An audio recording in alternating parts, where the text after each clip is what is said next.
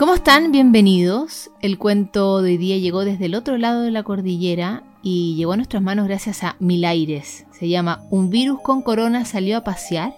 Es de Sofía Chas y está ilustrado por 20 expertos que acompañaron a Sofía Chas a contar esta historia que hoy día nos tiene a todos tan atentos. En un país lejano, donde vivía mucha gente, algo sucedió un día. No sabemos por qué ni cómo, pero sí sabemos que una cadena arrancó. Un virus llamado coronavirus comenzó a circular entre la gente, iba de persona en persona, de casa en casa y rápidamente llegaba a todos. La gente empezó a preocuparse porque los enfermaba y enfermaba y enfermaba a muchos. Entonces la gente dijo basta, no lo dejemos acercarse más, y de a poco se fueron guardando cada uno en su casa, y así el virus no tenía quien infectar. Pero el virus, que era muy inteligente, ya había arrancado sus viajes en personas, en aviones, barcos y colectivos y rápidamente empezó a hacer turismo por muchos países y ciudades. Cada país fue aprendiendo a frenarlo o quedándose cada uno en su casa, cuidándose en familia y aprovechando para pasar tiempo juntos. El virus sigue paseando por las calles buscando personas y casas pero no lo estamos dejando entrar. Así, si no tiene a quien infectar, se aburre y desaparece. Hoy cada familia está dentro de su casa, aprendiendo a cuidar de su nido. Para esta situación, papás, mamás, hijos, creando recuerdos, viviendo su historia, bajando el ritmo y lavándose las manos.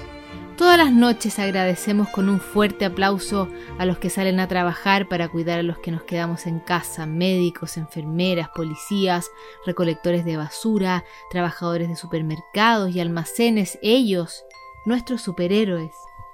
Cada familia está conectada con los demás por esos hilos invisibles que nos unen con amigos, con abuelos, con primos. Estamos lejos, pero más cerca que nunca. El planeta, mientras tanto, que estaba un poco triste porque la gente no se daba cuenta de lo que le estaba pasando, descansa de los gases de las fábricas, los autos y la vida acelerada de las personas. Los ríos se están llenando de peces, los animales salen, se reproducen y hacen suyo de nuevo este planeta que es de todos. La vida sigue rodando puertas adentro y con mucho amor, aunque a veces nos asusta, nos da miedo, nos aburre, nos enoja o nos preocupa.